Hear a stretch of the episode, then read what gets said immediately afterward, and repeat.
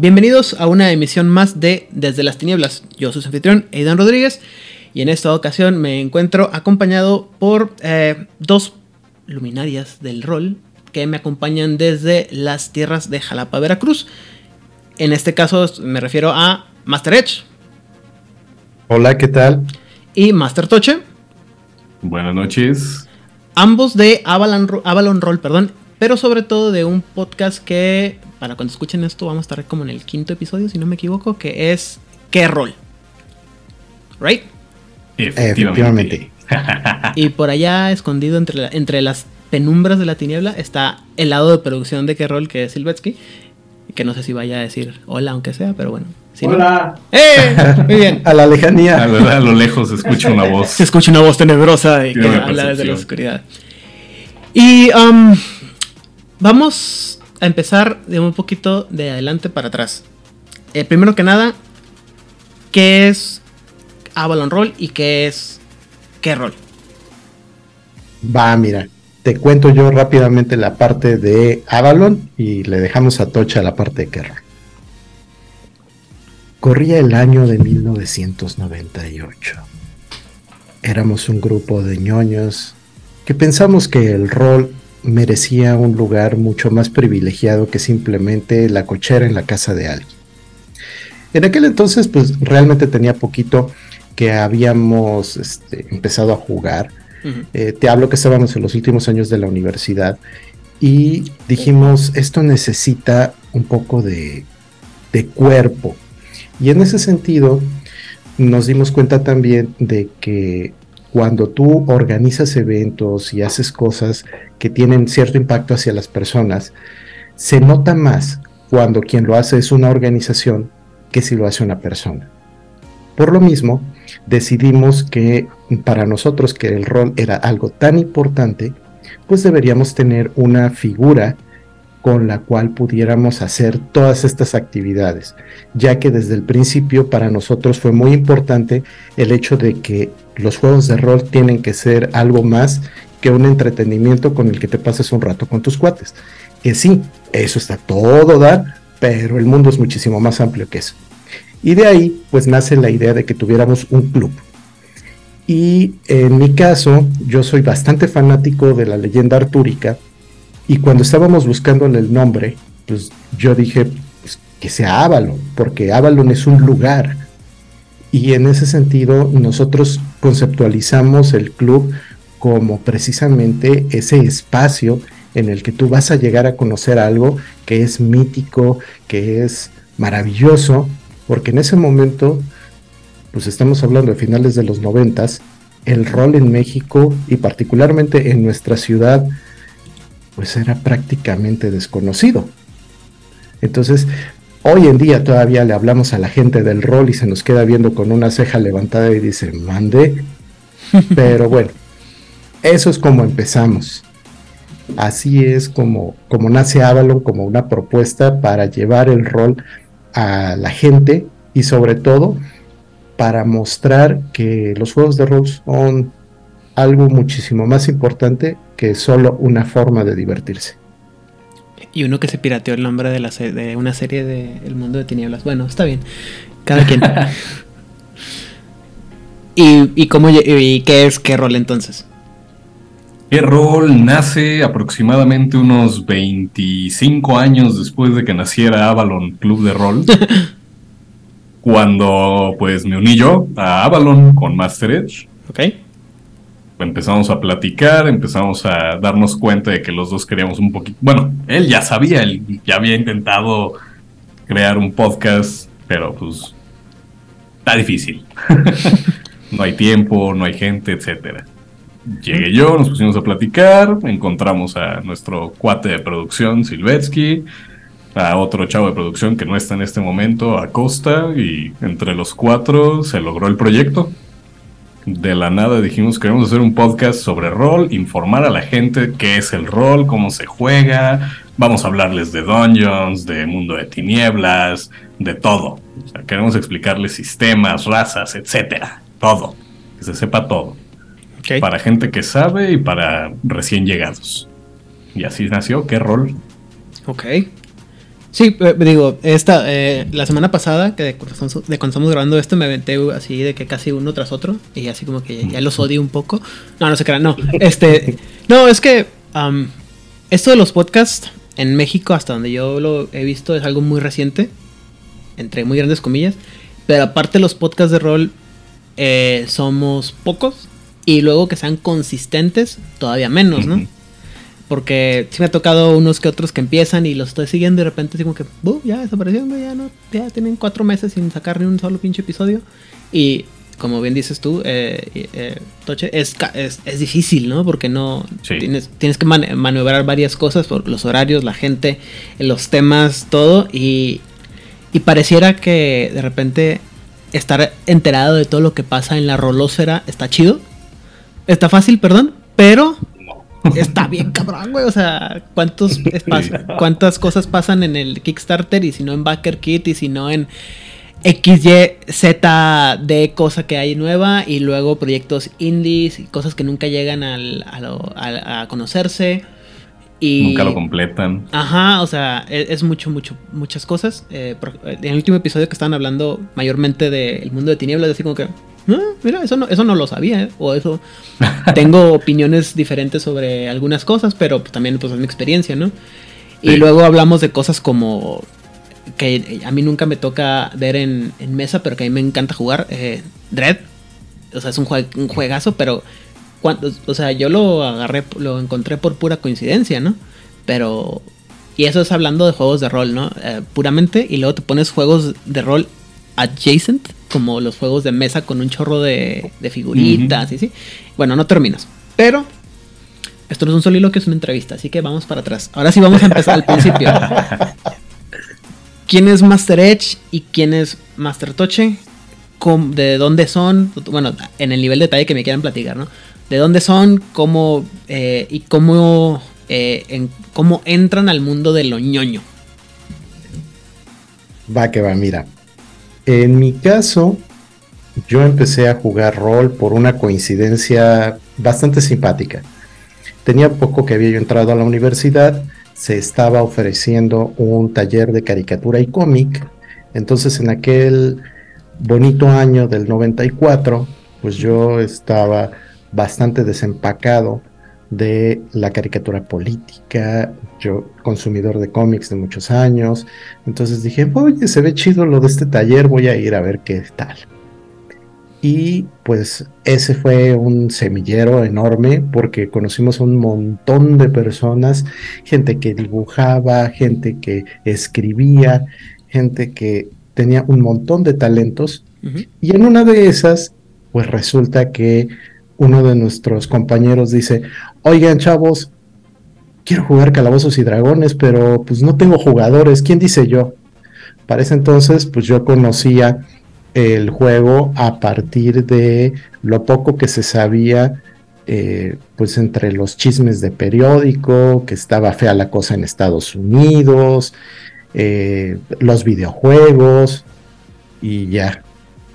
Entonces, pues a partir de esa experiencia con este amigo, pues me gustó muchísimo este mundo y dije, pues yo de aquí soy. Durante muchos años lo único que conocí fueron calabozos y dragones, hasta que nuestro máster tuvo a bien eh, dejarnos con la mesa puesta y entonces uno de nuestros compañeros que tenía, no sé si algún tipo de parentela, relación en Estados Unidos, se consiguió las copias de un manual que era, mm, pues no digamos que cercano a calabozos, pero era otro juego de rol. Y este otro juego de rol resultó ser Vampiro Edad Obscura. Uy, el primero, supongo. Chulada. Entonces, Híjole, yo tengo hicimos opiniones fuertes contra ese libro, pero ok, dale, dale. hicimos esa transición y pues ahí conocí Mundo de Tinieblas. Tenía que te gusta como unos dos, tres años que había yo empezado a, jugar rol. En ese entonces todavía no narraba, pero pues fue, fue una experiencia interesante. Y pues desde ahí no lo he soltado. O Ok, antes de que hable de Toche, déjame. Vamos a hacer un poquito para atrás. Pero, ¿cómo. Eh, porque me, me perdí como los primeros 25 años de tu vida, o sea, dónde naciste, cómo, qué, con qué fue lo primero que Ah, te ya. metiste al mundo de los ñoños, este, te llama, cómo te llama, cómo, cómo es que llamas a este punto en que dijiste, ah, mira, un taller sobre cómics, ¿no? O sea, que eres de, lo, de la, tienes cara de que eres de mi edad y te tocaron ver los halcones galácticos en la, en la Oiga usted, y los dinoplatíbulos y, de, y cosas por el Ajá. estilo. Pues mira, yo he sido consumidor de cultura pop desde que tengo memoria. De hecho, mi mamá me cuenta la historia de que cuando yo no veía la tele me enfermaba. Vaya. Entonces, pues sí, obviamente en aquella época lo que veíamos era Canal 5, la tele abierta y, y obviamente muchas de las series, caricaturas y demás que, que pues hoy en día son los grandes clásicos. Fuera de eso, a mí me encanta leer, entonces eso fue otro de los elementos que me hizo adentrarme al mundo de la fantasía, porque pues tanto cómics como libros, pues eran lo de todos los días. Eh, uno de los, de los primeros libros de fantasía que leí, pues fue precisamente El Señor de los Anillos, que me lo regaló mi mamá. Dije, no, esta cosa es otro boleto. y luego, no sé por qué o cómo, yo me estuve enterando de los juegos de rol, de calabozos y dragones, que era lo que sonaba, y eh, pues mi, mi formación no tiene nada que ver con las artes, no tiene nada que ver con, con esta parte de la creatividad, pero eh, de forma indirecta vine a caer aquí, porque pues entre hacer eh, caricatura política y hacer este, trazos a lo loco, pues me encontré con otros que estaban igual que yo, pero desde una perspectiva diferente. Alright. Toche, cuéntanos otra. Ahora tú sí, cuéntanos desde, desde el principio. Ah, su madre. Pues todo empezó en 1995. Ok. No, pues este, mis- yo nací en el 95, soy relativamente joven, me gusta decir eso, pero ya casi cumplo 30, ¿no? Uy, Mi oh, primer acercamiento, ah, sí, ya, ya no aguanto. Entonces, espérate, ya tiene una arruga. Oh, hermanito, Sí, ya, ya me salió una cana. espérate lo que viene, hermanito. no, pues mi primer acercamiento al mundo ñoño, geek, etcétera, pues fueron los videojuegos. Mm, Eh, estaba en casa de mi primo, le regalaron una consola, el hermoso 64, ujú. y me enamoré de Zelda. Así, amor a primera vista, soy súper fan de los videojuegos, y eso me ha llevado a, entre de videojuegos, empecé a pasar a más tipo de, ¿cómo decirlo? Medios japoneses, eh, anime, manga, etcétera. Ok. Eso me llevó a las famosas expos de anime que se empezaron a hacer famosas hace como 15 años aquí en México, aproximadamente. Este, y de ahí en una de esas exposiciones, pues ya yo era todo un ñoño hecho y derecho. Nunca me pude hacer un cosplay ni nada de eso porque no tenía los medios, pero sí tenía las ganas. Y ya ahora que tengo los medios ya no tengo ganas. Pero pues en alguna expo me tocó que había algún club de rol por ahí perdido aquí en Jalapa. Y de hecho fue lo que estaban jugando Vampiro la Mascarada. Y ahí me creé a mi primer vampiro, un Malkavian llamado Blinks. Y pues ahí empezó mi amor por el rol. Ok. Eh, dejé de jugar mucho tiempo rol porque pues ya no encontraba con quién jugar. El club ese se deshizo, se rehizo, etcétera. Nunca volví a topar esa banda. Me compré varios sets de dados que estuvieron abandonados años, hasta escasos nueve meses que me topé con Edge. Y pues em- me metí de lleno este, al mundo de rol otra vez, pero esta vez sí, en serio. Como decías hace un momento, lo de las minis y eso, yo ya me compré minis, me compré ya un par de manuales, algunas cajas de inicio y pues sigo dándole para arriba en este mundo del rol. Ok, ah, ok, eres, eres entonces más o menos, eh, no es cierto, más- no más o menos, eres de la edad de mi hermano, entonces es, a ti te tocaron muchas ventajas que a la- creo que a Edge y a mí y a otros jugadores de nuestra edad no le tocaron, eh, pero eh, es chistoso porque también, pues te veo, o sea, por lo que yo escucho en los programas y lo que me han platicado de ustedes, pues son, son gente muy apasionada por el rol, lo cual es raro en tu generación porque no hay tanta gente que de tu edad que esté apasionada por el, tan apasionada por el rol. Digo, insisto, en, en general, ¿no? O sea, obviamente nos toca Sí. convivir con mucha gente muy apasionada. Entonces empezamos a hacer todas estas cosas, llegamos a esta parte de, de que ya hicieron Avalon Club de Rol. Eh, pero hay una parte que me queda difusa y que es una pregunta que siempre hablo con la gente que no vive en la frontera. Eh, que es, y a lo mejor Edge va a ser el que le va a tener más experiencia con esto, pero ¿qué pasa con cómo le hacían para conseguir material? Ahorita me platicaba Toche que compró muchos, muchos libros, muchas figuras y muchos dados y todo. Y yo sé que hubo muchos tiempos en los que era muy difícil conseguir material aquí en, en México, ¿no? Y, y, en, y, pues los que teníamos ventaja, los que tenemos ventaja ahorita todos somos los que vivimos en frontera porque brincamos el charco y, llegamos, ¿no? Pero para ustedes cómo era, ¿no? Antes de que te la conteste, te la voy a rematar con la primera pregunta que le hice a Edge. Cuando no tenías dados, ¿cómo jugabas? Ah, estuvo genial eso. estuvo buena, si me acuerdo esa historia. Pues sí. Mira, aquí Em, lo que nosotros empezamos a jugar, que fue Calabozos y Dragones, era una mezcla extraña entre primera y segunda edición, cortesía del cuate que era nuestro máster. Él era uno de los privilegiados porque él ya era maestro a nivel de prepa y ya tenía internet en su casa. Entonces, eso hacía que tuviera mucho acceso a material y aparte, él había tenido aquí en la ciudad una tienda de cómics, había tenido otros negocios relacionados con el mundo geek, entonces él sí tenía manuales, sí tenía esos antecedentes tan importantes. Pero sucede que era un poquitín reservado con eso y lo que hacía es que a cada uno de los jugadores nos daba las hojas que eran exclusivamente de nuestros personajes. Entonces, muchas de estas referencias no eran como tal una fotocopia del manual o, un párrafo extraído de ahí, sino eran como pequeños resúmenes y muchas veces venían de las primeras páginas de internet que hacía la gente donde explicaban al respecto de sus personajes, de sus campañas y no faltaba alguien que ponía ahí un extractito del manual, entonces ese era el tipo de cosas que nos iban cayendo a cuentagotas. Ese hombre es un héroe y merece una estatua en Jalapa. Luego conocimos a otro jugador. Este jugador ya era narrador también y él, oh sorpresa, no solo tenía los manuales. Bueno, de hecho tenía copia de la copia de la copia del manual.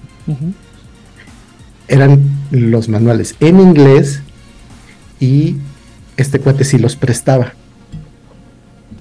Entonces, cuando esos manuales llegaron a mis manos, ah, me los devoré. Y durante mucho tiempo eh, estuvimos muy limitados en ese sentido, porque habrán de saber que nuestra ciudad, aun cuando es capital del estado de Veracruz, aun cuando es la Atenas veracruzana, cuna de innumerable cantidad de artistas, eh, creativos, universitarios famosos, etcétera, pues lamentablemente en ese sentido estábamos muy, muy, muy, pero muy atrasados. No faltaba alguien que tenía un amigo en la Ciudad de México con el que se medio compraban o traficaban algunas cosas.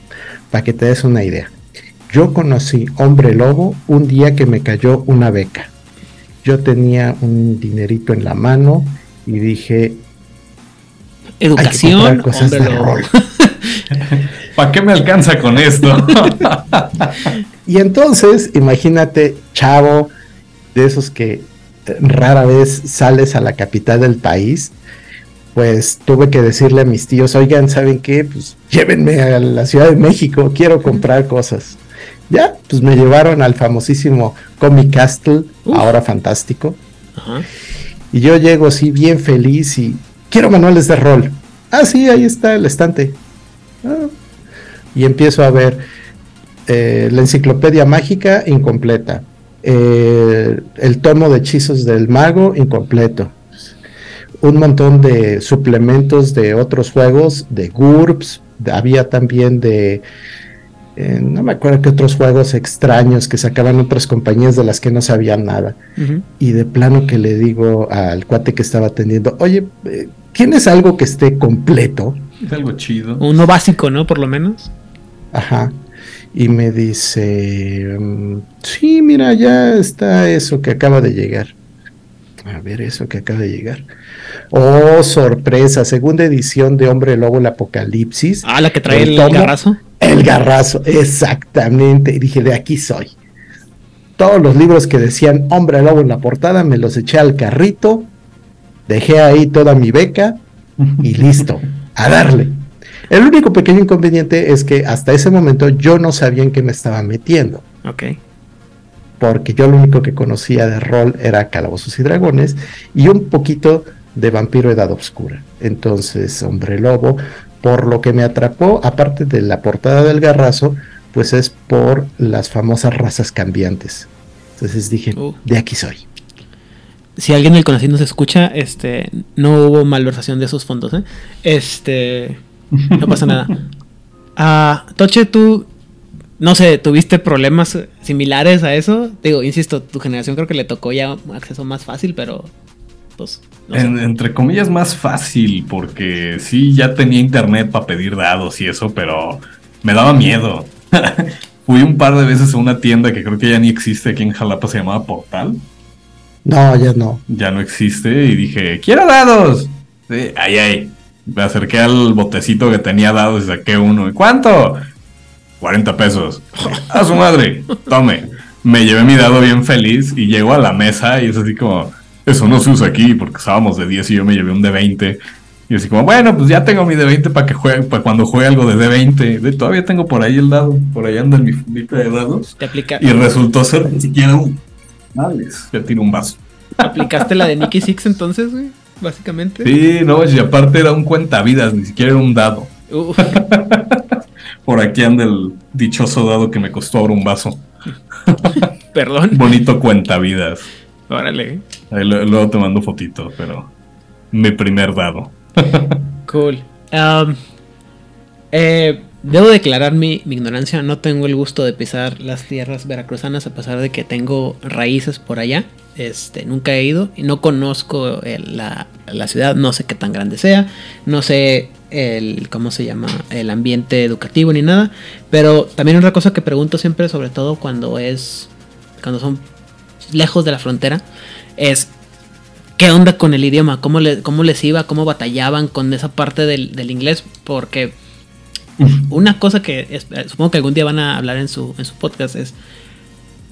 A veces llega el material, la gente que lo está leyendo lo, lo lee, lo entiende chueco, y luego se lo pasa chueco a sus jugadores, y luego llega otro que lo leyó igual de chueco o mal y con otra diferencia, y empiezan a pelearse, pero no sé cómo está, o como, les, plati- como lo he preguntado de otra manera, no sé cómo está la banda rolera allá en Jalapa y que, que tanto se meten como para decir, ah, no, no, no, tiene que ser así, así, porque aquí dice y esta es la traducción correcta, entonces no sé cuál sea, haya sido su experiencia en ese, en ese sentido. Mira, de mi misil mágico no vas a estar hablando. Ok, perdón. Pues mira, eh, parte de las grandes ventajas que, que algunos de nosotros tuvimos en ese sentido es que eh, si bien nuestra educación formal con el inglés es un tanto cuanto deficiente como en el resto del país, creo que hacia el sur se acrecenta esa diferencia porque no tenemos la necesidad. Eh, las zonas que son turísticas, pues ustedes de una u otra forma tienen más contacto con el extranjero o tienen la posibilidad de pasarse al otro lado y entonces ahora sí, lo que me enseñaron en la escuela se queda cortitito porque necesito entablar una comunicación real. Y en el caso de, de los manuales, pues eh, yo fui designado en su momento el Dungeon Master por mi, por mi otro Dungeon Master, porque yo era el que se sabía las reglas y porque eh, mi conocimiento del inglés era bastante decente.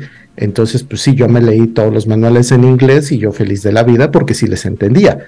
Ya la parte de la traducción, como ahorita lo que te decía del, del misil mágico, pues bueno, son pequeños detallitos, o sea, o, o la otra, ¿cómo, ¿cómo traducías castear un hechizo, no?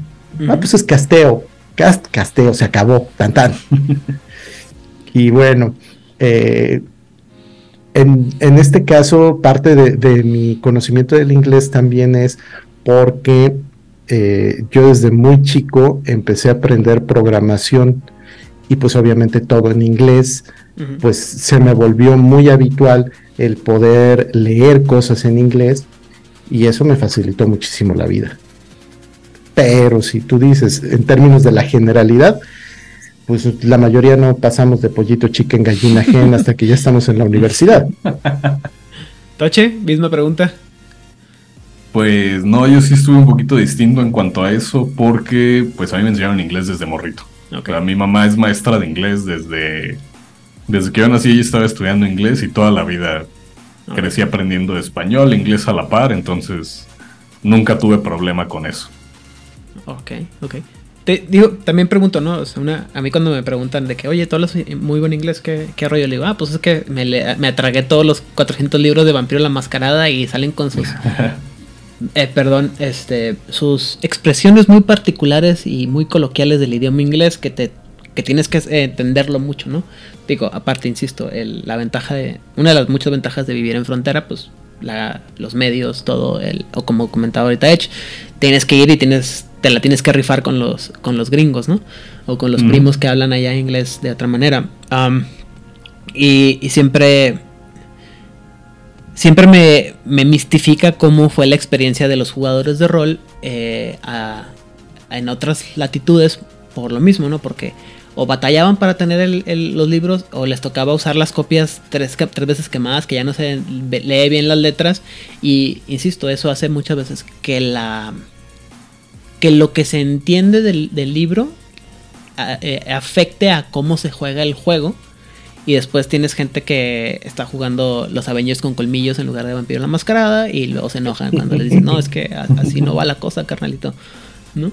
Este, y, y, luego se quedan este, términos que creo que ya todo el mundo este, ya nos quedamos clavados con esas. Ya, ya, le buscamos traducción, ¿no? Por ejemplo, castear. O sea, todo el mundo sabemos, todos los que jugamos este rol, sabemos que castear significa invocar o eh, evocar un hechizo, ¿no? Entonces ya, ya lo usamos. Pero, pues alguien que no lo sabe, pues se queda así como que. Ah, ah, bueno.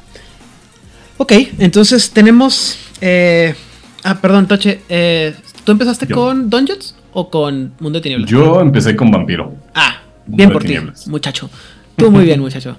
Este, yo me. A mí, a mí me pasó al revés. Yo empecé también con Dungeons porque era lo que había. Y luego, este, un hombre misterioso me, llevó al, mundo de tinieblas, literal. Eh, ok, ok, ok, ok. Eh, entonces, vamos con las preguntas eh, duras, fuertes. Caray. Primero que nada, Vampiro la Mascarada. ¿Les gusta? ¿No les gusta? ¿En qué nivel lo tienen dentro de su este vaya, evaluación personal dentro del mundo de los juegos de rol? Bueno, a mí me gusta mucho leer al respecto de la historia de los juegos de rol. Así que de una u otra manera, Vampiro la Mascarada es un referente. Para mí es un juego muy importante porque incorpora cosas que son totalmente revolucionarias para el momento en el que sale y sobre todo porque te cambia la perspectiva como jugador. En ese sentido, eh, le aumentamos, además que tiene un lore tremendamente extenso e intrincado relacionado con nuestro mundo real, le da un saborcito bastante, bastante agradable. Y eh, dentro de los juegos de rol, pues yo te lo podría poner dentro de mis primeros o más importantes cinco. Entonces sí, lo dejamos ahí en que tiene un ranking alto en mi... Se vale decir que te gusta más Edad Oscura, ¿eh? No pasa nada. Es normal, es normal. Hay gente que. Eh, hay ambientaciones, ¿no? Y ediciones también. Después, si te, pongo a partir pelo sobre ediciones y versiones, no terminamos. Eso sí. ¿Toche? Pues a mí sí me gusta. Eh, así de fácil, así. me gusta Vampiro, es con el que empecé a jugar. Siento nostalgia con Vampiro, porque O sea, es mi primer juego de rol, ¿no? Ahí conocí el rol y dije, no, estoy bien chido esto. ¿Podemos decir groserías aquí? ¿Se Sí, decir sí, no mames? sí. Ah, perfecto. Y si no, modo. estado diciendo. Entonces con ese dije, uff, esto es otro pedo. Pero, pues ahorita ya llevo rato explorando más cosas como lo es este el sistema de 2 de 20 de Modifius, que me encantó.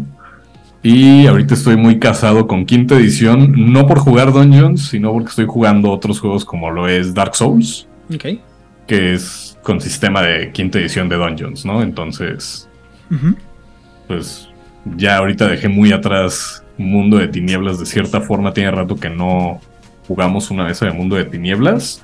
La última me parece que fue Mago. Y pues Vampiro la Mascarada como tal sí tiene cerca de... que serán unos 7 años que no juego Vampiro. Ok. Muy bien. Entonces sí, sí se extraña. Yo creo que hay que abrir una mesa de Vampiro. Mira, yo quiero abrirla de hombre lobo Ajá. porque de que me compré aquellos libros, los jugué una vez. ¡Ah! O sea, solamente una vez narré Hombre Lobo. Ajá. Se me hizo una experiencia bastante difícil porque no tenía yo suficiente dominio del sistema y eh, se quedaron guardaditos los libros.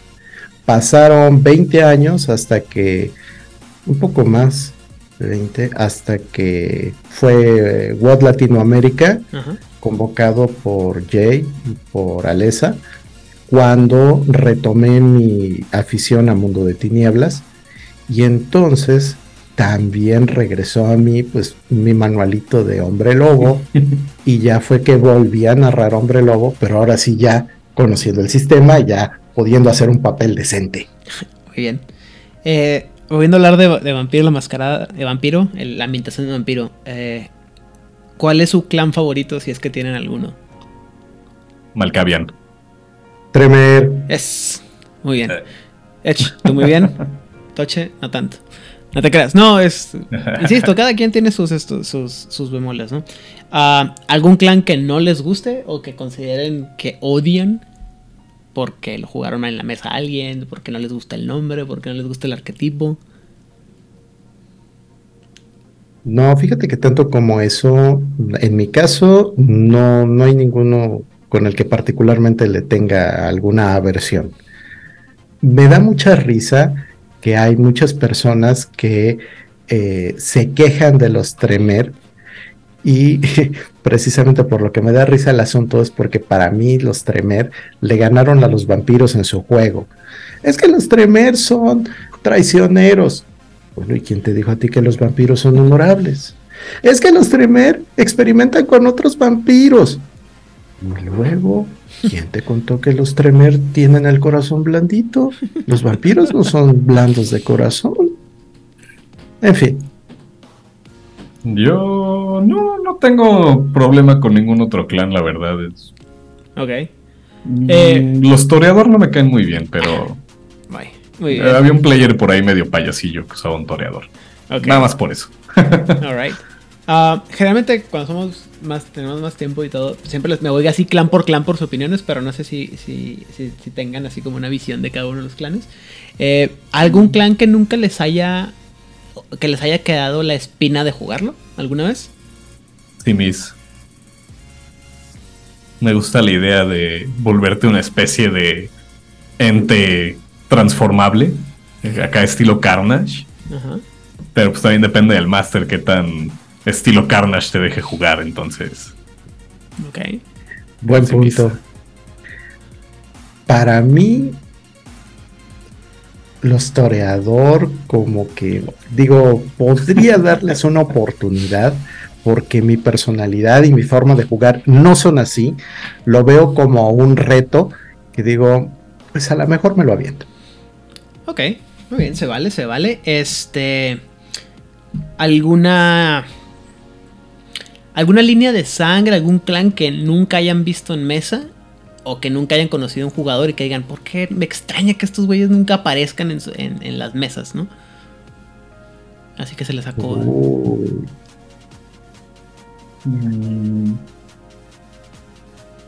Nunca he visto a nadie jugar Nosferatu. ¿Verdad? Nadie quiere jugar los fichas en Nosferatu. No, de- es que desde que te lo platican ya estás, no te lo venden chido. Eso te pasa por jugar con otros. pues es que desde que te lo platican te dicen, es que el Nosferatu vive en las alcantarillas, se alimenta de ratas. Este, es como, pues, pues no, no quiero ser eso. Gracias. A ver otro. No te lo venden bien, la neta.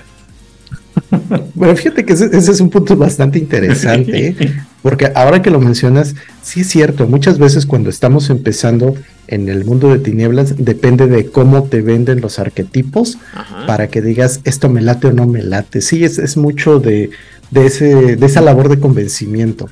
Te terminas inclinando por el que le gusta al, que te está explicando, porque obviamente te lo vende mucho mejor, lo engrandece y pues dices, ah, ese, ese se ve muy chido y termina siendo Malkavian por el resto de tu vida. Eh, y eso va un, poquito, a lo que me refiero a lo que hablábamos antes de las traducciones y el acceso, ¿no? De que cuando nomás tienes. Hay arquetipos dentro de los juegos de rol que son más fáciles de entender que otros, ¿no? En todos los juegos, creo yo. Y cuando te los si no los agarras bien la onda, eh, de entrada, pues ya, les tienes aversión a los enanos por el resto de la vida, ¿no? Como, como, su servidor. Siempre, cuando todo el mundo me dice, porque nunca me gusta jugar enanos, siempre les digo, güey, ya soy chaparrito, gorrito y enojón. Gracias. Eh, no necesito jugar. E, eso le quita chiste a eso de, ser rolero, ¿no? Pero bueno, este... Ah, vamos a explorar así muy rápidamente el, resto del mundo de tinieblas. a hombre lobo. Sí, ¿No? ¿Por qué no? ¿Por qué creen que la gente le hace feo? Mira, a mí Hombre Lobo me gusta, me gusta mucho. Cuando empecé a leer los manuales, una de las cosas que vi como un reto es que cuando juegas Hombre Lobo, estás en un esquema social muy, muy particular. Entonces, no solamente tienes que aventarte la guerra contra el Wyrm y contra la destrucción inminente de Gaia, sino que además está el primer problema que es armonizar con la gente con la que tú estás conviviendo en ese momento. Y luego con las diferentes tribus. Y luego con toda la estructura jerárquica que tienen los hombres lobo. Entonces, esa parte eh, que tiene tanta interacción social es algo que a mí me llamó mucho, mucho la atención, pero que por lo que he podido ver, a mucha gente pues simplemente le sirve como contexto para tener un machacador de carne que haga las cosas en nombre de Gaia. ¿Toche? No he jugado Hombre Lobo. Ah. Muy bien. Ah, pero has escuchado de, Claro, claro. Ok. He escuchado también de la una que tienen ahorita, pero no es mi mayor contexto lo que nos platica Edge. Y digo, sí quiero jugar, pero. Ok. No, no la nueva edición, gracias. Ah, y además hay que comprar dos cubetas de dados para poder jugar como es debido hombre lobo. Entonces. Esa es una. Encontrar un lugar que nos venda los dados por kilo, porque. Sí. en, ¿cómo se llama? Chessex los vende, te, lo, te manda la, el, ¿cómo se llama? La libra de dados. La libra. A su madre. Es en serio, y no, son tan caros, ¿eh? hay eh, que buscar. no, es que son, como son este variados, te mandan así lo que. Haz cuenta que agarran así la, libra de dados, la meten en la bolsa y es lo que te llega. Entonces te pueden tocar ah, muchos del mismo, lo que sea. Pero. Puro de Monopoly. Pero como cuestan como, creo que son como 10 dólares o 15 dólares, pues ya compras 2, 3 libras y ya armas varios sets, ¿no? Mm. Eh, pero bueno, eh, en base a la, poca experiencia que tienes de, con, eh, con Hombre Lobo, ¿qué te gustaría jugar en Hombre Lobo si jugaras Hombre Lobo? ¿Qué raza, luna, no sé, todo lo que sepas? Fíjate que no me sé ni las razas de hombre lobo, ni las lunas, ni nada de eso. Ah, muy bien. Sí, estoy muy desconectado de hombre lobo. Está bien. Cuando empiece, cuando empiece el, masoquista quinta edición, te, te platicaremos todo el asunto. Edge, ¿tú qué rollo? ¿Qué, ¿Cuál es tu tribu favorita y, no, y, menos favorita? Mira, menos favorita, la verdad es que nunca me han gustado los colmillos plateados. Se me hacen eh, como una decoración innecesaria. Fuera de eso, a mí me gustaban mucho los Señores de las Sombras y los Stargazers. Ok. Y en cuanto a auspicios, eh, me inclino más por un Auron. ¿Eres, ¿Eres tan ñoño como yo que se puso a investigar cuál es la luna en la que nació para jugarla o no?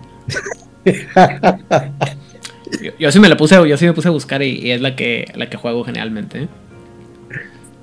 Pero supongo. En algún momento lo hice, sí. Ah, muy bien. Digo, para los que no tengan contexto, y también para no dejar a Toche tan fuera, en, en Nombre Lobo, pues hay cinco, hay cinco lunas, ¿no? Eh, la, la Ragabash, que es como los espías, eh, los Teuros, que son básicamente como los místicos, los chamanes, los Philodox, que son los justicieros o los adjudicadores, eh, están los Galiards, que son los, el equivalente a un bardo, y están los Aurun, que son los guerreros. Y es eh, luna nueva, luna creciente, eh, media, menguante y, llena, ¿no? Entonces, si eres muy ñoño, te puedes meter en, Google y ponerle cuál es el cómo era el calendario del mes del año en el que naciste. Y en mi caso, pues es este me tocó la luna nueva, ¿no? Yo soy de la gente que anda de picapleitos y metiendo la narices donde no debe, haciendo entrevistas a gente rara en internet. Y este. Y por ejemplo, Odil, que es mi compañera de en muchos de los temas que tiene que ver con Hombre Lobo y en grandes, en muchos de las este de, la, de los proyectos de Juárez by Night, ella es Philodox, ¿no? Ella es así de, de cómo se llama, de adjudicar y también ella se puso a investigar lo que es lo que le tocaba, pero pues ella es una señora de las, una señora de las sombras y o sea, son, esos son terribles, ¿no? Aléjate de ellos, Tocho, no te, no te dejes que te, que te convenzan de lo contrario. Mi mamá me dijo que no me juntara con esa gente. Sí, güey. Pero estoy muy de acuerdo con Edge de los, los, este, los Silver Fangs, los colmillos plateados, y son así como. Uh, dan repelús. Después hablaremos más este, en profundidad de ellos. Eh, Mago. Uh, Complicadísimo. A mí Mago me encanta. Y eh, deja de decirte que tuve un par de acercamientos fallidos. Precisamente eh, me tocaron narradores que, por una parte, uno era demasiado seco. de, sí, ahí está el manual. No, pues sí, el manual lo tengo, ya lo leí. O sea, el asunto es, no tengo experiencia con esta perspectiva. Ah, bueno, sí, ahorita lo vemos. Y pues obviamente no, tuve mucho retroalimentación con eso, no, no pude hacerme un personaje que valiera la pena y pues lo dejé un tiempo. Y ya después tuve otro narrador con el que las cosas funcionaron un poco mejor. Eh, me hice un personaje, pues creo yo, bastante simpático. Tengo ganas de seguir jugando con él. Eh, la parte que, que a mí me gusta mucho de Mago tiene que ver precisamente con esa libertad que tienes para adjudicar las cosas en función de tu perspectiva del mundo y cómo funciona. Entonces, se me hace un juego muy, muy agradable desde esa perspectiva. Ok. Toche, dijiste complicado, o sea que siento, siento que has tenido experiencias interesantes con el juego se me hace un poquito pesado en cuanto a... Puedes hacer lo que quieras, puedes hacerlo todo, pero no lo puedes hacer todo. Tienes muchos limitantes.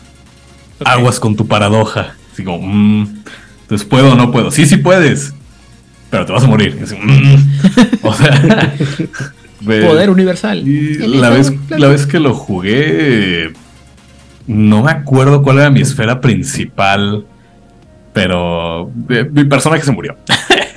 me morí.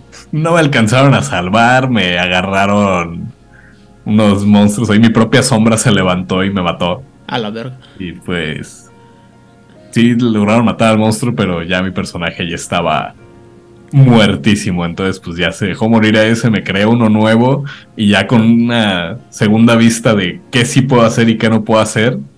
Pues ya me moví mejor en el mundo. Pero sí se me sigue siendo muy complicado porque el libro te da tus esferas y con esto manipulas esto y manipulas esto, pero si quieres hacer algo específico tienes que ver cuál de las esferas vas a usar. No sé, se me hace muy complejo ese lado. Tienes que ponerle muchísima atención al libro para poder lograr lo que quieres hacer. No es tan dinámico en ese sentido el manual. Y eso que no has leído el manual de 20 aniversario. Ah, el, matacristianos, güey, el, ladrillito ese. Si no lo has visto, es una cosa así de como de dos pulgadas de grueso, güey. Son como. Eh, me son- imagino. Son casi mil hojas y luego te dicen. Ajá. Ya cuando vas llegando al final te dicen. Y no nos cupo todo. Continuará ¿no? en la a parte hacer- 2. Sí, vamos a hacer una adenda. Hicieron una adenda de como otras 300 hojas, güey. Entonces, sí, que. Sí, es una, una madre así como para matar a un cristiano de un, de un, de un chingazo en la casa y ¡pah! Pero Eh. sí, sí quiero regresar a jugar mago. Muy bien. Eh, Mago tiene dicotomías interesantes, ¿no? Primero que nada, tradiciones o tecnocracia. Tradiciones. Yo tengo una tremenda pugna interna Ajá. porque las tradiciones se me hacen muy ricas, Ajá. pero mi formación es tecnocrática. Entonces, de hecho, uno de mis proyectos es, ahora que regrese a dar clases, eh, quiero poner una mesa de tecnocracia para enseñar finanzas. Es que mi área de especialización es las finanzas, entonces Este, ahí ¿dónde me tengo un pretexto perfecto. Por dos. ¿Dónde me apunto para eso? Por favor. Este, muy bien. Entonces, la pregunta siguiente es: ¿qué, ¿cuál es la, la tradición que más te gusta o la convención que más te gusta en el caso de Edge?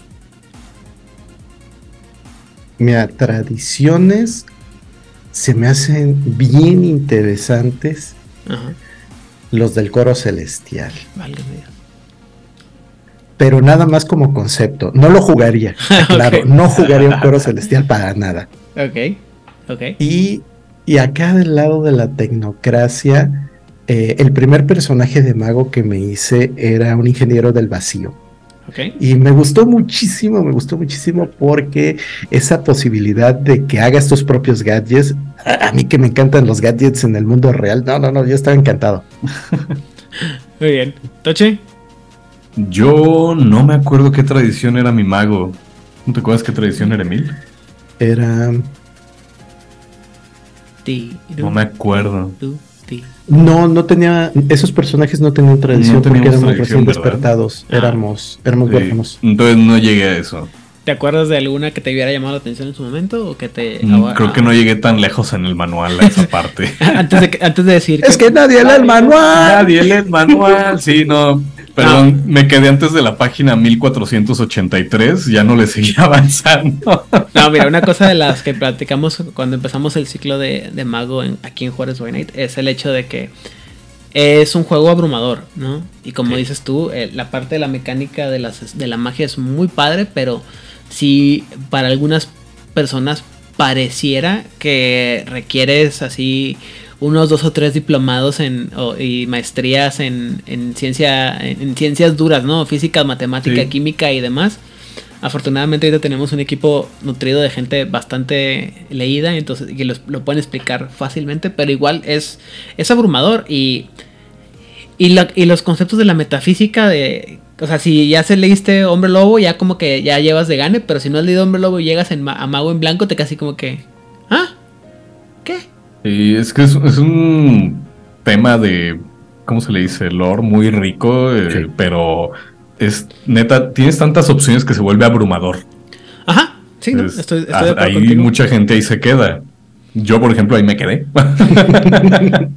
Yo soy de esos. No, no, se vale, te digo. insisto, y ah, insisto, una de las razones por las que estamos haciendo todo lo que hacemos en Jueves Benito es porque siempre queremos que la gente conozca y otra vez hay veces que el, está- es tan abrumador que, y, o otra vez, ¿no? Que hay gente que no alcanza a conseguir el material y, y pues... Tenía, y pues teniendo la, la posibilidad de tener siete personas que ya se leyeron la mayoría de los libros y que lo pueden explicar, lo creo que lo hace más fácil para la gente que no. Entonces, te- si quieres, te recomiendo que te acerques a, a seguir este el concilio ¿no? en Juárez by Night para que vayas conociendo y, y le puedas Claro, decir a, claro. a- a- a- a Edge, yo quiero jugar mago. Este, um, ok. Ah, Raid, ¿les ha tocado jugar Raid o saber algo de Raid? Ah, sé que existe. Great. Es uno de los juegos que están en mi top 5 Ajá. Y por encima de Vampiro, como es debido. Ah, La riqueza que tiene Great en el sentido de la sombra y lo que puedes hacer con él, más todo lo que implica el olvido y la conceptualización de que ahora sí literalmente no somos nada, ujú. Se me hace muy, muy, pero muy chido de jugar. Y también por lo que me llama la atención es por esa parte de la mecánica. Entonces, eh, lamentablemente no me he encontrado un narrador lo suficientemente valiente como para narrar. Pues mira, ya, ya deja tú lo valiente. Más que nada eh, que ofrezca algo que valga la pena, porque eh, me han tocado por ahí un par de, cuates que, que están jugando otra cosa, pero le pusieron como título Ride, o a lo mejor no se leyeron el manual, o a lo mejor no sé. Pero dices, ay, ay, ay no me eches a perder algo tan bonito. Oye, ¿y tienes alguna legión o cofradía favorita? No, fíjate que ahí sí, como no he tenido la oportunidad de explorarlo a profundidad, eh, no, no tengo suficiente claro cómo están las cosas. Me, me, llama mucho la atención de los que son el equivalente a Caronte porque creo que es una de las figuras que tenemos más repetidas en términos de la mitología universal. Y eh, esa transición de un mundo al otro es la parte que se me hace bastante interesante. Eh, no tiene mucho que ver con eso, pero a mí me gusta mucho toda la parte de la mitología prehispánica relacionada con los muertos, la parte de los mexicas, la parte de los mayas.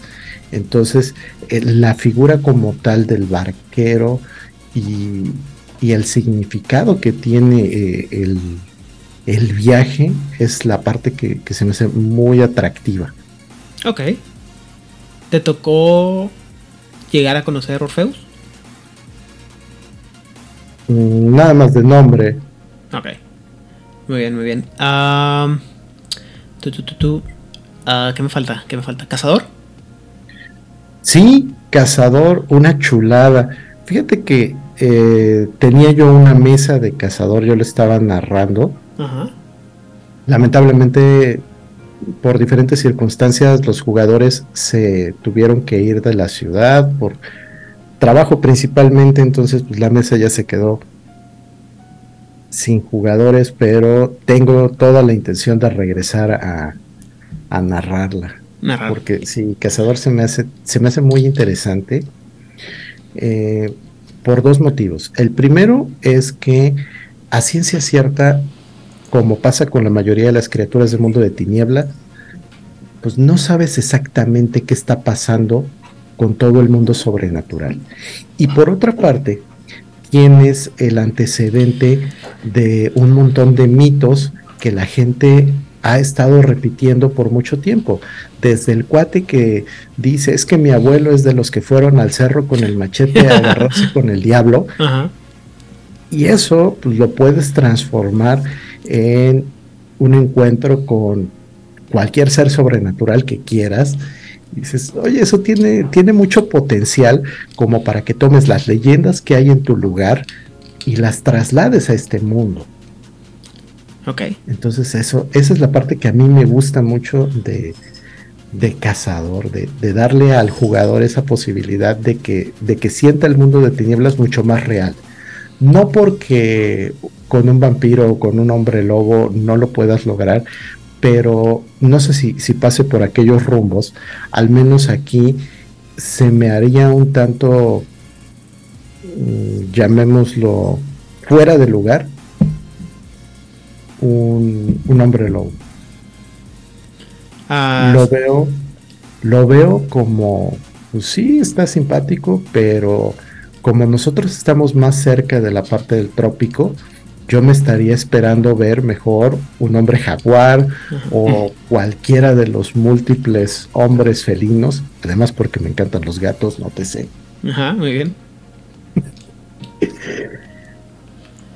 Eh, es, tan, irreal como cuando me toca a mí que jugadores que quieren tener un vampiro de 300 años de antigüedad venido de Rumanía, y, eh, así, o sea, está chido, pero... Y, y, vaya que yo quiero mucho mi tierra, ¿no? Pero en Juárez, güey. Como por qué, güey, ¿no? Entonces, eh, Toche, ¿te ha tocado Ah, refil- aunque sea de refilón el cazador. No.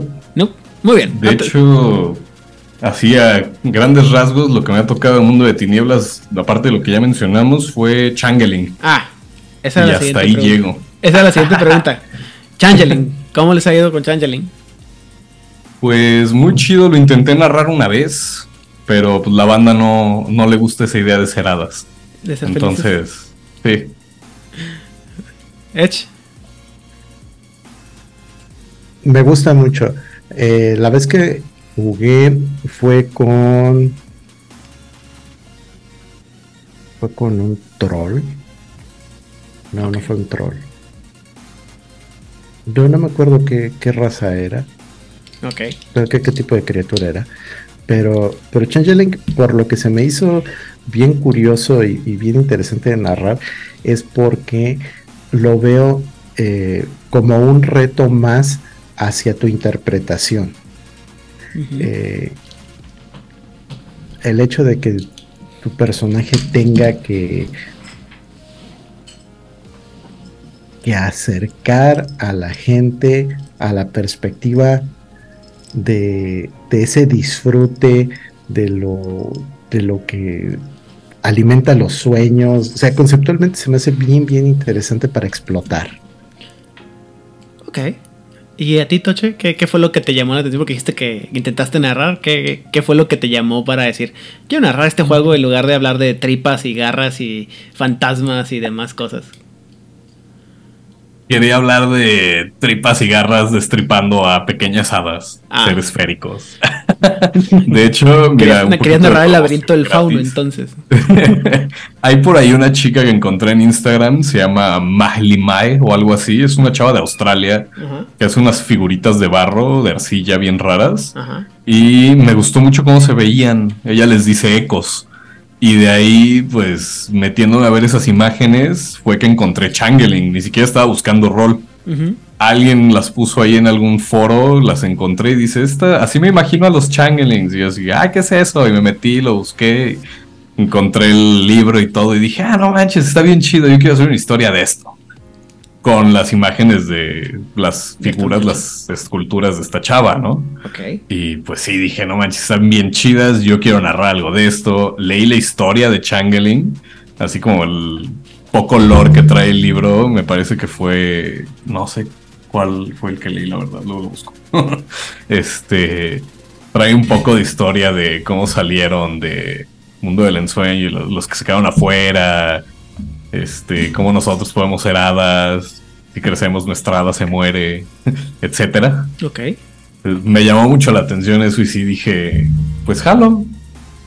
Pero pues a mis jugadores no les gustaba, les gustaba más el relajo y matar y destripar zombies. Hay temas muy chidos en la historia de Changeling que muchos jugadores como que le sacan, este, le, le rehuyen, ¿no? Y ahí está como idea de que, como lo dije ahorita, ¿no? De que jugar Changeling es jugar el juego feliz del mundo de tinieblas, cuando en realidad es un, es un juego muy, muy oscuro, ¿no? En muchos temas. Y mucha gente no le saca, le saca la vuelta, eh, incluido Millo. Este.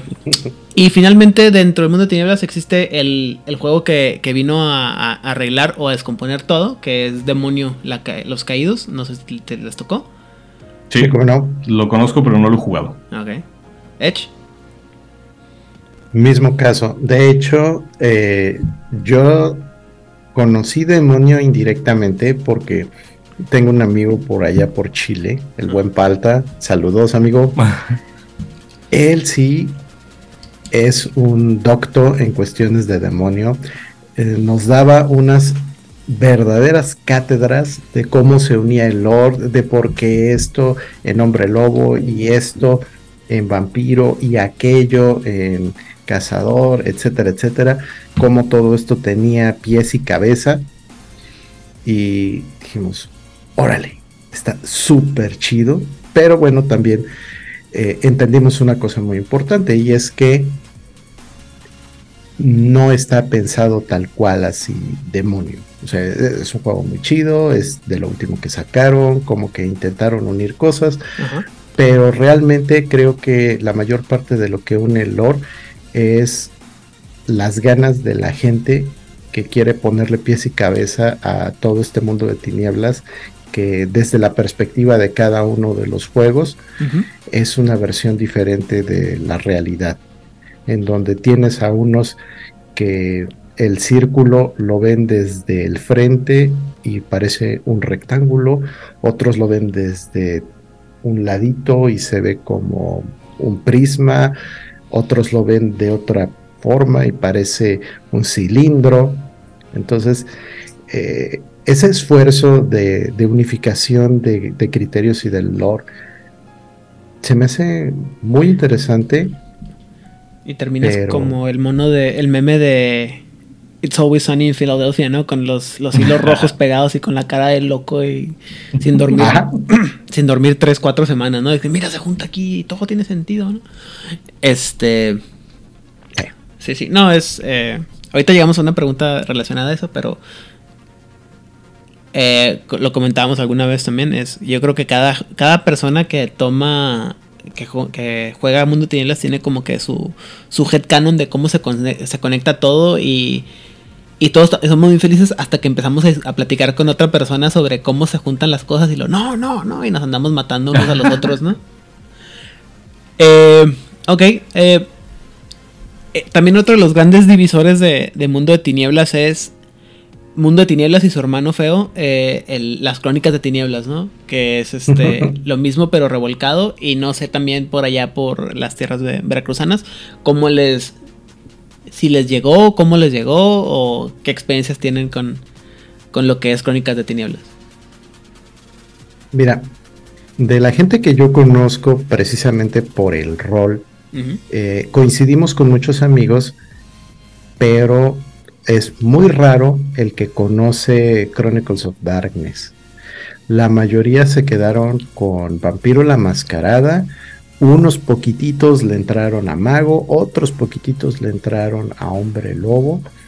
Y, y si quieres alguien que te hable de, de esta otra parte menos conocida, pues definitivamente va a ser algún sujeto así como nosotros que nada más por curiosidad nos ponemos a leer manuales y a ver qué nos encontramos porque pues la mayoría de las personas pues no. Ok. Eh, entonces no vamos a meternos en, detalles de, lo que tiene que ver con las crónicas de tinieblas. vamos a hablar un poquito ahora un poquito más sobre ustedes en como narradores o como masters, ¿no?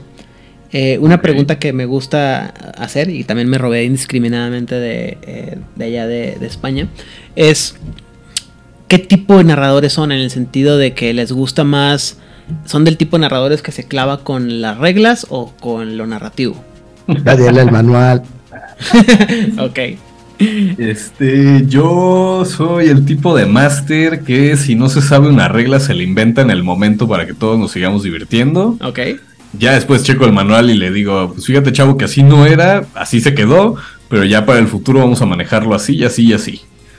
O sea, mi intención es que se diviertan lo más posible mis players y yo. De ahí en fuera, si el manual dice otra cosa, pues ya es pedo el manual. el manual no me puede obligar, es un pedazo de papel y es mío, yo lo compré. Entonces, pues sí, yo soy de ese tipo de máster. Con que se diviertan todos, estoy feliz. Mira, en mi caso mi estilo narrativo es muy, pero muy detectivesco. Yo siempre que pongo aventuras me encanta irle sembrando pistas a los personajes y después cuando los jugadores tienen la parte de interacción entre sus personajes, eh, les hago que en ese momento se vayan dando cuenta cómo esos pequeños pedacitos de conocimiento que cada uno tiene se concatenan y, y forman algo y y le dan entonces esa corporeidad. Precisamente por eso mismo me gusta mucho la llamada de Tulu y me encanta narrarla. Ahí sí me siento como pez en el agua, como con pocos juegos. Ok. Y entonces son más como de adaptarse al momento. O sea, no son, no son de la gente que se pega al, al, al libro y lo, lo, maneja como pues tan como ley, ¿no? Eh, les gustan los sistemas más narrativos que los que son más de números, este, no sé. Mira, ahí hago un pequeño paréntesis nada más. La culpa de cómo soy, en parte, la tiene mi primer máster. Porque resulta que ese cuate nos cambiaba las reglas con muchísima frecuencia. Entonces llegaba y nos decía un día, miren chavos, acabo de encontrarme esta, esta versión, vamos a manejar la magia como en el videojuego de Diablo. Y entonces vamos a tener puntos de maná, cada hechizo cuesta puntos, bla, bla, bla, bla. Pasaba una o dos semanas y llegaba, no, miren, ahora vamos a utilizar este sistema en donde le calculas multiplicando este por este, le sumas aquello, lo divides entre el número que pensaste y ahí está. Entonces, la verdad, a mí eso me ponía así como de malas. Y cuando cayeron en mi mano los manuales, les, eh, les profeso, he de decirlo, mucho respeto, porque entiendo que quien hace un juego tiene en la cabeza una idea y la intenta comunicar a través de su manual. Que efectivamente tienes toda la libertad de agarrarlo como se te dé la gana. Sí, no hay una policía del rol todavía. Todavía. Pero estamos trabajando fuertemente en, incorporar el cuerpo. Este, únanse. Convocatoria en este episodio. Pero pues eh, en la medida de lo posible, a mí sí me gusta mucho el tener esa certeza que te da el manual. Entonces, ¿se pueden modificar cosas? Sí, siempre. Y cuando hago ese tipo de cosas, yo lo platico con mis jugadores. Oigan, ¿saben qué? Vamos a implementar esto. ¿Qué opinan? ¿Esto tiene de bueno? ¿Esto tiene de malo? ¿Les gusta? ¿No les gusta? Y vámonos. ¿Toche? ¿Igual? O, digo, ya, me queda claro que para ti los libros son sugerencias, ¿no? Pero una guía. Como en Piratas del Caribe, las reglas de los piratas son sugerencias. El Codex hasta el manual del rol es, El manual del rol es una sugerencia. Muy bien. Nada, pues sí, para mí que con que se diviertan HAL. Ok. Eh, bajo la misma tesitura, son del tipo de, de narradores que dejan que los jugadores se hagan lo que les da su regalada gana y luego les pasan factura o los tienen en corralito o qué onda con eso. Es un debate muy fuerte. Soy los primeros. Bastante. Yo soy del primero. O sea, yo sí me ha tocado que. Mira, no te voy a mentir, así en anécdota. Una vez una mesa decidió que iban a seducir a mi jefe final en una pelea jugando zombie. Ok. Con Unisystem. Y fue Estaban neta tan metidos en que lo iban a seducir que dije, a ver, va, tiren. Y que le sale la tirada y dije, en la madre que acabo de hacer. pues me sedujeron al jefe final y dije, no hay pedo, ya. Se los voy a dejar así.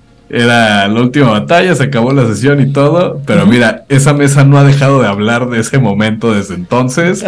Todos se acuerdan de esa anécdota con mucha felicidad, se mueren de la risa y digo, no hay pedo, güey, cumplido el objetivo. Pero sí después les toca sufrirla en otras mesas. En mi caso, yo me la llevo escalonada. Una de las cosas que me ha gustado mucho de este ejercicio de ser narrador es tener jugadores nuevos y mostrarles el mundo del rol. Entonces, empiezo con las reglas ligeras y conforme vamos jugando, le vamos añadiendo sus respectivas restricciones, sus podercitos, o esto o aquello, para que conforme va avanzando su personaje, ellos como jugadores también lo vayan haciendo. En cuanto a dejarlos que hagan lo que quieran, siempre. En cuanto a pasarles la factura, también siempre. Ahorita, una de mis mesas es la que yo llamo la mesa junior, que son mis sobrinos. Estos canijos chiquillos de entre 8 y 12 años, pues son bastante ocurrentes, hacen mucha locura, y parte de lo que les ha ayudado ahorita para que sus personajes tengan un poco más de pies y cabeza es precisamente ese pasarles la factura. Eh, parte de esto no tiene que ver con el hecho de que, eh, que, el tío manda, sino tiene que ver con el hecho de que tienes un mundo, ese mundo tiene reglas y en la función perdón, y en la medida de que tú las rompes, pasan cosas. Y pueden ser desde las reglas sociales, como andar bolseando gente indiscriminadamente en una taberna, o reglas del mundo físico. O sea, imagínate que uno de mis sobrinos se le ocurrió la fabulosa idea de intentar hacerle daño a un oso lechuza aventándole su serpiente. Oh, pues está bien, lo haces, no pasa nada. Funciona, en, práctica es un poco arriesgado. Y pues, ¿qué pasó? Pues se murió la serpiente.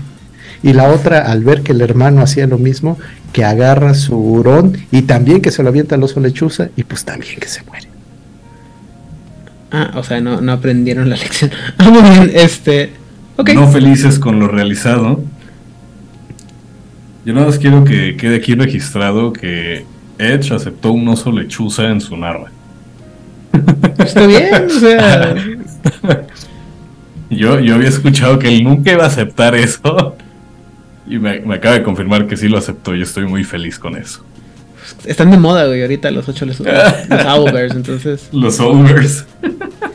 Muy bien, este.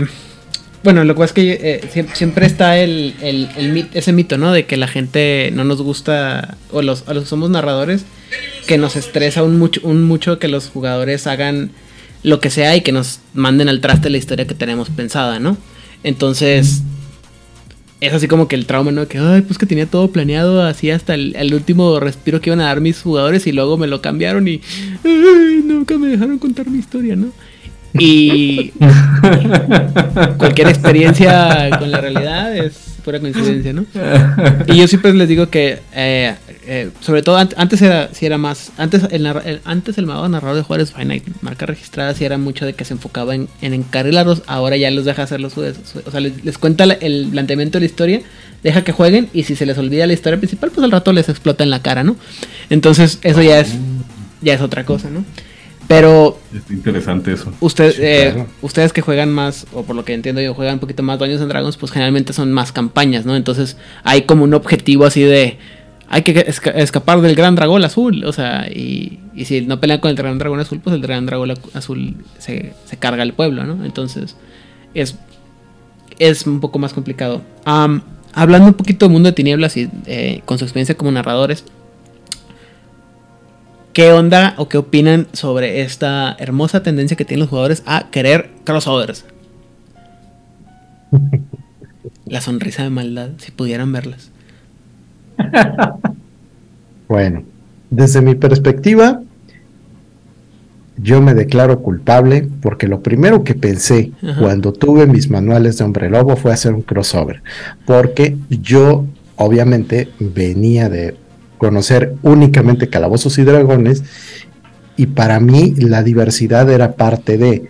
Entonces dije, no, pues va a estar chido, mira aquí un hombre jaguar, por acá ponemos un hombre este, lobo, por acá ponemos que te gusta un hombre coyote, por acá un hombre cuervo, unos hombres araña, y sí, está chida la partida así variopinta.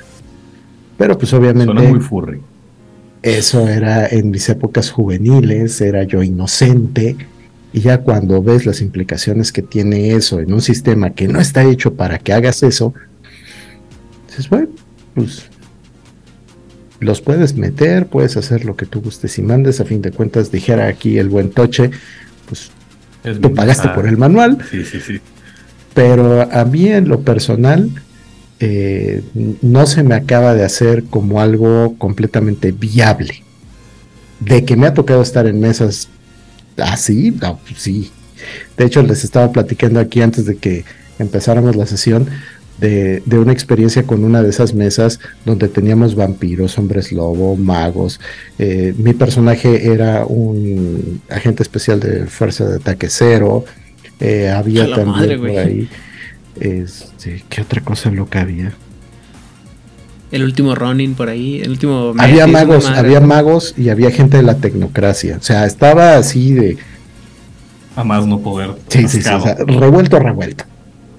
Y pues narrativamente funciona, pero mecánicamente sí tiene sus que veres y esa es la parte que, que creo yo que, que no está tan disfrutable O sea, para mí, desde esa perspectiva, tienes que sacrificar una cosa por otra. O sea, si quieres que, que la gente pues lo pueda tener como una historia chida, vas a tener que relajar las reglas mucho. Mucho. ¿Toche? Pues en cuanto a crossover, solamente dentro del mismo sistema, como ya habíamos tocado el tema en el capítulo que mencionabas, eh, la primera vez que yo vi eso sí dije, ah, no manches, sí se puede. Porque pues el máster con el que estábamos jugando Mago de repente trajo nuevos players y cuando los conocemos ya in-game, porque no habíamos hablado con ellos, ya cuando los conocemos in-game resulta que ellos eran vampiros, no eran magos. y nosotros magos dijimos así como, ah, caray, eh, ¿qué pedo? ¿Qué implica esto? ¿No? Pues, porque ya pensándolo fuera del juego mecánicamente, pues las hojas son iguales, todos tenemos que nuestro puntito de fuerza, nuestro puntito de esto y lo otro. Pero regresando al juego, un punto de fuerza de un vampiro no es el mismo punto de fuerza que, un, que de un mago o que de un lobo. O sea. Ah, ya, me, acordé porque me hiciste enojar. Sí. sí, sí tengo opiniones. 4, 3. Eh, sí, discrepo en esa, en esa opinión que tienes. Digo. La de los puntos. Sí. Tiene, tiene sentido como lo, lo explicas, pero. Eh, Continúa, después platicamos de eso. Te interrumpí, perdóname. Pues, pues eso, o sea, realmente que yo considero que aunque tengamos las mismas estadísticas y la hoja está realmente estructurada de la misma forma, pues no puedes equiparar que el mago esté gastando arete y que el vampiro esté gastando su sangre. O sea, como que no, no me cuadra que lo hagamos todo al mismo tiempo. Ajá, ok. Entonces, eh, como lo decía Edge, o relajas mucho las reglas o no tiene sentido. Pero no están peleados contra con el con la ah, idea del crossover. No, yo no lo voy a hacer porque se me hace muy complicado. Pero mm, si el máster en donde estoy jugando lo quiere hacer, adelante. Más entretenido para mí. Mi, experiencia como este eh, publicista del mundo de tinieblas no, no pagado es que empiezas a platicar del lore de vampiro, ¿no? Y la gente dice, ah, está bien chido el lore y la madre. Y luego de repente, y, se te escapa hablar de los hombres lobo o de los magos o los fantasmas. Y, y luego empiezas a aislar sin, sin querer los mundos. Y la gente se trauma, ¿no? Y quiere empezar a hablar sobre sistemas y la madre y todo. Y, y quieren meter todo eso a fuerzas en la, en la crónica, ¿no? Sobre todo cuando estás así como, como comentabas tú, ¿no? En, en, ese episodio. Estás jugando con un mago, apenas van empezando a ver qué rollo. Y de repente, ah, mira, tenemos vampiros. Y tú así como que, ah, cabrón, hay vampiros y luego nunca falta el jugador que dice, sí, pues obviamente hay vampiros, pero ¿por qué, güey? Pues porque somos magos, tiene que haber vampiros, hombres lobo y todo lo demás, así como que... claro, güey, ese es el... Y por ahí hay un cazador. Ajá, o sea, esa es la lógica más aplastante del universo, ¿no? O sea, obviamente tiene sentido. Pero hay otra gente que dice, no, güey, no, jamás, ni, ni de lejitos, ¿no? Y, y como bien dices, eh, el sistema, la, el acomodo de las hojas te da la ilusión de que puedes meter todo en una sola mesa y luego llega así. Mm, no, creo que no, no funciona tan, tan fácil. ok. Ya hemos cubierto a grandes rasgos eh, sus experiencias con lo que tiene que ver con el, con el mundo de tinieblas y faltaría mucho de hablar, ¿no? Ya sé también que les gusta Cthulhu, ya sé que les gusta eh, Dark Souls. ¿Qué otros, este, otros fandoms o otros universos de, de rol les apasionan, pues? Creo que mi respuesta es más simple y más sencilla, más rápida. Entonces voy a ir primero. Dale. Ah, pues yo siento que, como le comentaba, de hecho hace un tiempecillo, creo que me estoy empezando a especializar en juegos de rol basados en videojuegos. Ok porque pues antes de ser rolero soy gamer, así como que me aviento mucho más tiempo jugando videojuegos que cualquier otra cosa. Entonces, pues sí, ahora que estoy viendo que el mundo de rol y el mundo de los videojuegos no están peleados, de hecho hay bastantes juegos de rol basados en videojuegos, pues me estoy especializando en ellos, los checo, oye, está chido, no, pues sabes que le voy a mover esto al sistema, etcétera. Y pues he estado jugando Fallout con 2 de 20 de Modifius, Dark Souls que salió de Steam Forge para eh, Dungeons, el de 20. Y esos son los más grandes, bueno, con los que he llevado campaña últimamente. Te va a pasar el contacto de un amigo acá en, Juárez que también tiene todas sus mesas. Es más de más enfocado al tema de Dungeons, pero todo, o sea, se compró como 40 cajas de cosas de Dark Souls y las utiliza para sus mesas. Entonces igual y te puedes, te puedes, le puedes caer bien y te, te puede caer bien, ¿no? Y también compré un buen de minis de Dark Souls. Güey, pero es que parece, o sea, yo no sabía que existían y de repente parece que hay como un millón de minis de Dark Souls. Y te digo, cada vez que me toca ir a sus mesas, así, que me invitas, son cajas sobre cajas sobre cajas. Le digo, oye, ¿dónde vives tú, güey? Porque obviamente esta este es tu bodega, ¿no? O sea. ah, pues es reciente que empezaron a salir esas cosas. Salieron como en el 2019, algo así. Sí, sí. Entonces, no, no tiene tanto. Pero sí están muy chidas. Edge. Uf. Mira. En mi caso, cuando me di cuenta de que el mundo del rol era Calabozos y Dragones, yo era feliz. Porque pensé que era lo máximo. Cuando empecé a conocer otros juegos y otros sistemas, yo dije, sí, Calabozos y Dragones, eres muy chido, eres uno de mis juegos favoritos, porque es el, el juego con el que empecé, pero definitivamente al paso del tiempo pues he jugado de todo un poco y dentro de las cosas que más me gustan, pues mira, está Star Wars, particularmente con el sistema de 6, el de Western Games, que para mí se me hace el mejor. Me falta por probar ahorita el nuevo sistema, el de Genesis, que sacó Fantasy Flight Games para las últimas ediciones. Me encanta Dread, me encanta 10 velas. También como super fan que soy de los gatos, me encanta Cat. Eh, cada vez que tengo la oportunidad lo narro, y, no solamente Cat, sino también Cthulhu, Cthulhu y cosas similares que tienen que ver con felinos. Eh, le entramos también a la ciencia ficción dura con Eclipse Face, con eh, Ethereum y con algunas otras cuantas locuras por el estilo. Y aparte, pues ya entrado en todo este relajo, pues yo también ya me empecé a volver diseñador de juegos y ando haciendo por ahí algunas modificaciones a algunos, así como le hace Toche. Y tengo también pues, un proyecto de juego de rol histórico que se llama Con H de Veracruz. Entonces, pues sí, yo, yo le entro a lo que sea de rol. Te voy a pasar el, libro de, de Pugmire y las monarquías de Mao para que te diviertas un rato, que es un mundo postapocalíptico con perros y gatos. Ah, está chido. Con sistema de, de, de, 20. No estoy, o sea, no sé si es el de quinta, pero creo que sí. Pero pues es. Juegas con perritos bonitos y gatos mamones. Entonces, como te guste. Y otras criaturitas por ahí. Es de. Es un proyecto alterno de la gente que trabajaba originalmente en Wild Wolf. Y le fue bien, está chido, está, está cute. Este. A rato te lo. Acuérdame pasártelo y te lo. Ahí te, paso los PDFs. toda la, la, piratería aquí, ¿no? Este. se llama nacionalización y también se le conoce en algunos lados como socialización del conocimiento. Como debe de ser. Expropiese. Digo que, este, sí, no. Este. Hagan como que no escucharon esa parte, la gente que nos escucha.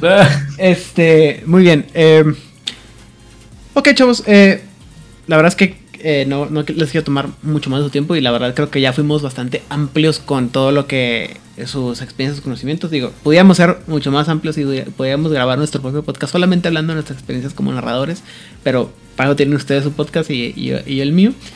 Eh, Saludos, redes sociales, ¿dónde los encuentran? ¿Dónde los pueden jugar? ¿Dónde pueden encontrarlos? ¿Dónde los cazan allá en, las tierras de Jalapa, Veracruz? Tienen percepción. Para empezar. Bien, eh, ahorita tenemos varias mesas en físico. Estamos en el Café Luce, estamos también en Celtic House, la Roca, de, Guía. la Roca de Guía. Son de momento nuestras mesas principales. Adicionalmente a eso, tenemos mesas en casa, donde ahorita pues les estamos ofreciendo Calabozos y Dragones, Harry este, Potter, Harry Potter que es una, una, un híbrido bien interesante que se aventó aquí nuestro señor productor Silvetsky. se está eh, estrenando como narrador y sí la está haciendo gacha. Y, ah, Dark eh, Souls. Sí, también tenemos la mesa de Dark Souls y pues hay varias opciones. Aparte, nosotros aquí acostumbramos a hacer eventos públicos. El último que hicimos ahorita fue en febrero, lo llamamos la iniciación. Lo hicimos con temática de juegos que tienen que ver con historias de los hermanos Grimm. Ahorita lo próximo que sigue así a gran escala es el Festival Literario Lovecraft que organizamos durante todo el mes de agosto. Rol, juegos de mesa, videojuegos, eh, literatura, etcétera, etcétera, etcétera. Todo eso en presencial aquí en Jalapa y lo que se va pudiendo, pues lo vamos subiendo a las redes, ya sea en directos o eh, en diferidos. Alright. Ah, nomás para aclarar, ustedes no son los únicos narradores, masters y demás eh, títulos sabidos y por haber en, el, en Avalon, ¿verdad? O sea, todavía hay otros Digo, ustedes dos, Silvetsky y algunos más, ¿no? Sí. No, tenemos rangos como tal, pero pues yo considero que la cabeza del club es Master Edge. Y de ahí en fuera, pues todos los demás somos Masters, ¿no? Sí, o sea, me refiero, actividades. no son ustedes los únicos que ponen las mesas, pues. ah, no. No, no, no. O sea, está Itzamna, está Silvetsky. Tenemos por ahí otro Master, Diego. Y aparte están los amigos que son de toda la vida, pero que... Eh, están, pero no están.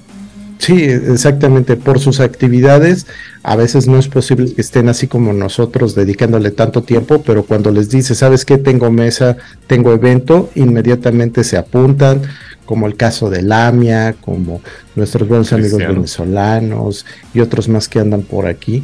Entonces sí, eh, para que se den una idea, eh, uno de los eventos más grandes que tuvimos en cuanto al número de narradores fueron 13.